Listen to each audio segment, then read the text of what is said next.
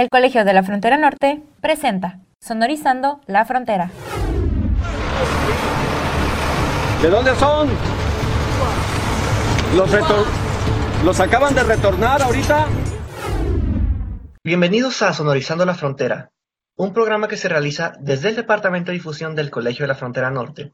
Yo soy Carlos Martínez y hoy está con nosotros Alejandra Rojero Herrera, estudiante de la Maestría en Acción Pública y Desarrollo Social del COLEF en Ciudad Juárez. Alejandra, ¿cómo estás? Muy bien, muchas gracias por la invitación. No, al contrario, un gusto tenerte aquí. Alejandra, antes de comenzar esta conversación sobre tu tema de investigación, sobre el trabajo que has hecho en estos, en estos dos años, me gustaría, para quien nos escucha y te conozca un poco más, nos platicas un poco de ti, qué estudiaste en la universidad, cuáles son como que tus experiencias previas académicas, laborales, así que algo que tú nos quieras contar. Muy bien, bueno, pues soy licenciada en Historia de México por la Universidad Autónoma de Ciudad Juárez. Y bien, pues eh, la maestría di un salto a la acción pública, ¿no? Este, aunque está de cierta manera relacionado, pues fue un cambio importante para mí. En la licenciatura estudié eh, temas de eugenesia, racismo, y por eso es que ahora en la maestría me, me intereso por los migrantes eh, mi experiencia previa laboral pues no está muy relacionada con mi tema. Era directora del Archivo Histórico Hugo Blanco Miranda y pues me encargaba de la catalogación, clasificación del archivo, ¿no? ¿Cómo fue que tú decidiste a estudiar una maestría y a estudiarla aquí en el, o sea, en el COLEF, en este, en este programa? Y bueno, pues elegí esta maestría porque, bueno, primero por el gran reconocimiento que tiene el colegio como institución y la otra porque me interesaba mucho eh, la parte de la violencia. Entonces, pues yo estoy en la línea de género, violencia y derechos humanos y quería abordar esa parte de la migración, como toda la violencia que, que viven los migrantes durante su trayecto. Para quienes nos escuchan, el tema de investigación de Alejandra es experiencias de violencia y su impacto en la salud de migrantes internacionales asentados temporalmente en Ciudad Juárez. Alejandra, antes como ya nos has dado como unos destellos de por qué fue que te interesaste en este tema, en la investigación y todo esto, yo te preguntaría, digo, para quienes nos escuchan y pudieran no estar tan relacionados con, ser, con ciertos conceptos, digo, ¿cómo defines experiencias de violencia? ¿Cómo se relaciona con su impacto en la salud? ¿Quiénes serían los migrantes internacionales? Ahora sí lo que nos pudieras comentar. Muy bien. Eh, bueno, para la investigación se definieron como experiencias de violencia todas aquellas situaciones como asaltos, secuestros, extorsiones, agresiones físicas, psicológicas e incluso sexuales, ¿no? Que viven los migrantes durante su tránsito por México. Es decir, de, pues desde que llegan a la frontera sur hasta que llegan a la frontera norte, aquí a Ciudad Juárez. Y bueno, esto cómo lo relaciono con la salud, principalmente porque eh, comencé a ver una ausencia en la bibliografía de, de este impacto que tiene vivir violencia en tanto la salud física, por ejemplo, golpes eh, o heridas por arma blanca de fuego, eh, demás, pero también en la salud mental, ¿no? Eh, la salud mental se ve impactada principalmente por los síntomas de estrés postraumático que se viven después de, un evento de violencia, este, es decir, pues está reviviendo constantemente el evento que ocurrió. Y, y bien, pues quería como observar esta relación que hay entre vivir violencia y cómo se va modificando el estado de salud de las personas desde que, pues, desde que ingresan al país hasta que llegan aquí a la frontera norte. Listo. Y Alejandra, digo, yo me encuentro en la ciudad de Tijuana, digo, y que es una ciudad en la que históricamente siempre había como mucha migración y mucho intercambio de población, pero en Ciudad Juárez, este, digo, desconozco cómo son, este, cómo está el terreno de la migración ahí, o sea, qué tanta población reciben, qué tanta población reciben migrantes de otros países, más o menos como puede ser un diagnóstico general que nos podrías comentar para, para quienes nos escuchan. Sí, justamente, y relacionándolo con la pregunta que me has hecho de, los migrantes internacionales, eh, bueno, Ciudad Juárez normalmente se ha estudiado el flujo de los migrantes mexicanos que se dirigen a Estados Unidos y los migrantes que son retornados desde Estados Unidos a México pero eh, bueno, normalmente ha llegado un flujo tradicional eh, de personas eh, procedentes de Centroamérica, aunque ha sido como muy invisibilizado porque pues no, no hay como muchos estudios al respecto, pero las caravanas en que voltee uno a los flujos migratorios, las caravanas que llegaron a finales de 2018.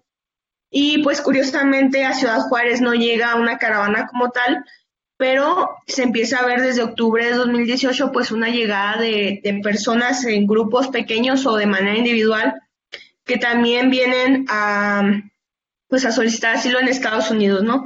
Este flujo fue estaba caracterizado principalmente por ser personas de, de Cuba, pero también pues había de Centroamérica como, pues, como ha sido en otros años. Eh, a lo largo de 2019 llegaron a la ciudad más de 18 mil migrantes, entonces por eso es que eh, tomo a Ciudad Juárez como una ciudad muy importante para entender estos nuevos flujos de migrantes.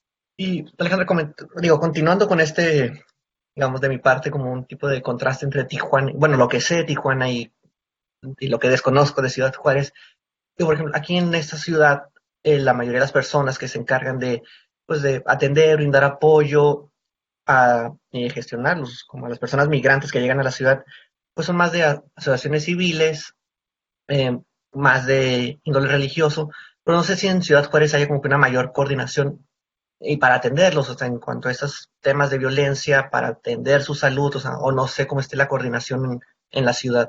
Justo eh, en la ciudad ocurrieron cambios muy interesantes eh, a principios de 2018. Eh, no había más que dos albergues, uno pues que es la Casa del Migrante que ya está desde los ochentas, pero también estaba otro albergue pues más improvisado que es el Buen Samaritano y actualmente hay 17 albergues o sea, es un, es un cambio impresionante en cómo eh, el flujo, eh, de cierta manera, obligó a, pues a la sociedad civil y al gobierno a presentar nuevas formas de atención para los migrantes.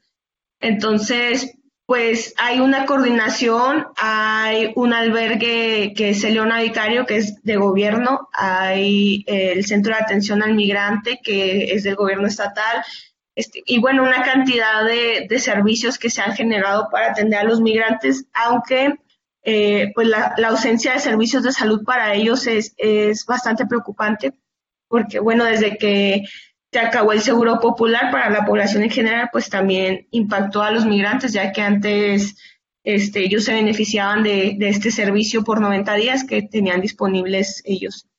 Entonces, pues ahorita eh, se les está atendiendo en caso emergencias, pero pues en casos de, prevención o de enfermedades más eh, típicas o, o, quizá de prevención de algunas, de algunas enfermedades, pues no hay, no hay atención para ellos, ¿no? Después esa parte sí está bastante descuidada. Listo. Y Alejandra, digo, para que nos escuchen, Alejandra yo estuvimos manteniendo una conversación antes de, de comenzar el programa y me, y me platicaba que ya está próxima a defender su, tu tesis para obtener el grado de, maestra. Y Alejandra, te preguntaría ya con estos dos años de, trabajo, de recorrido, de investigación, ¿cuáles han sido los resultados que has encontrado, los hallazgos que más te han llamado? ¿Cómo ha sido o sea, este proceso y qué es lo que has encontrado? Muy bien, bueno, pues eh, otros estudios, como, como ya lo han dicho, ¿no? Otros estudios, eh, las mujeres son las que sufren más violencia eh, en todas las etapas del tránsito y pues eso es lo que encuentro, ¿no? Las, las mujeres fueron las que recibieron más violencia y entre ellas las mujeres transgénero, que tengo una pequeña población que, bueno, yo realicé una encuesta y, y las personas de la comunidad LGTB pues son las que sufrieron más violencia, ¿no? Las mujeres transgénero de manera especial pues recibieron violencia física, violencia sexual. Entonces, pues es un tema ahí que haría falta explorar con más detalle, pero pues sí, ellas fueron muy violentadas. Y bueno, el, el resultado que me llamó más la atención o que me deja como con más tareas por hacer es que encuentro que el programa Quédate en México o Protocolo de Atención a Migrantes, MPP como se conoce, este, pues causa que las personas migrantes estén por mucho más tiempo en la frontera esperando que se solucione su caso de solicitud de asilo y esto hace pues que se hagan impactados por la violencia generalizada de la ciudad, ¿no? Que Ciudad Juárez pues es una ciudad muy muy violenta Y entonces lo que, lo que encontré fue que los migrantes pues se ven impactados por estas situaciones de tanto de asaltos como todo tipo de violencia física, pero además este, por la violencia del narcotráfico, ¿no? Eh, hay una masacre que ocurrió acá en Ciudad Juárez en mayo de 2019, donde perdieron la vida varios hombres de, la, de, de nacionalidad hondureña, perdón. Y, y, pues es preocupante, un hombre más este, perdió la vida a causa de una bala perdida en un tiroteo, este, pues se han, ido impactando de la propia violencia en la ciudad y pues esto es porque el programa les obliga a estar por muchos meses en la ciudad, ¿no? Además, lo que encontré es eh, pues el alto nivel de violencia psicológica que viven aquí en Ciudad Juárez y esto principalmente por parte de la población local que pues les discrimina por su situación de migrantes, ¿no? Además de, de que muchos de ellos presentaban estrés postraumático no solo relacionado a eventos de violencia o haber presenciado un asesinato, sino también debido a la situación de encierro que implica el estar tanto en un albergue por mucho tiempo como por haber estado en un centro de detención en Estados Unidos, ¿no? Porque cabe mencionar que cada vez que ellos cruzan a corte en Estados Unidos, pues son encerrados en, un centro de detención. Entonces, eh, pues varios de los problemas que ellos presentaban o de los síntomas que presentaban psicológicos estaban relacionados con, esto. Hoy que comentabas esto, Alejandra, me, surgió una duda, una inquietud, porque hace, que sea, quizás tres días estaba leyendo un trabajo realizado por tres investigadoras del COLEF, precisamente sobre la atención psico, psicosocial aquí en albergues de, de Tijuana, y como este tema, o sea, del del estrés, del pues, el encierro a causa pues, del COVID, de la pandemia, ha acrecentado ciertos casos. Y escuchaba también al doctor Rodolfo Cruz que él comentaba que precisamente también en otro sentido, por la crisis económica que se viene, principalmente en países como Centroamérica, se puede esperar que haya otra vez un flujo grande de migrantes provenientes de la región de Centroamérica, pues hacia el norte, que busquen cruzar Estados Unidos. Yo aquí te preguntaría cosa, ¿cómo ves tú este escenario, de darse de nuevo una, un flujo grande con los que ya están, por si comentabas del programa Remain in Mexico y los posibles que podrían llegar, o sea, si Ciudad Juárez ya tiene como una infraestructura, cuenta con una mejor organización para atender a, pues vaya, más migrantes no internacionales que lleguen y quizás hasta más mexicanos. Sí, bueno, yo creo que esto de las caravanas y los flujos masivos ya no, no se va a detener, va a ser algo que, que vamos a estar viendo constantemente por múltiples factores, ¿no? Las crisis económicas, también pues los proyectos eh, de desarrollo que pues desplazan a, personas de sus tierras.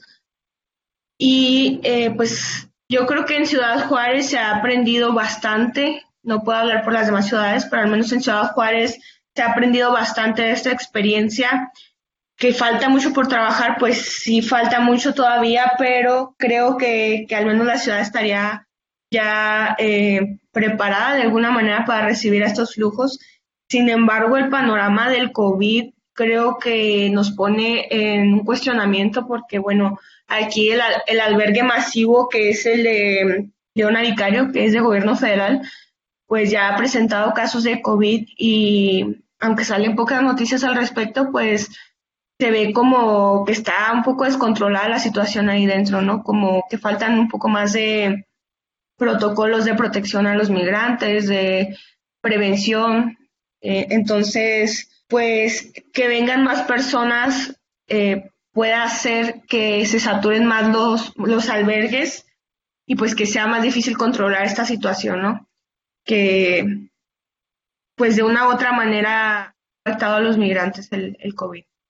Bien, bueno, Alejandra, ya para ir cerrando el capítulo de hoy, yo te preguntaría, para estas, para personas o sea, que se interesen en estos temas de, vaya, experiencias de violencia, salud de los migrantes, migración internacional, pero que no tienen o muchos conocimientos, sino que apenas quieren introducirse en el tema, conocer un poco más, no sé si habría alguna película, documental, libro, algo que tú les pudieras recomendar para ir iniciando en este tema.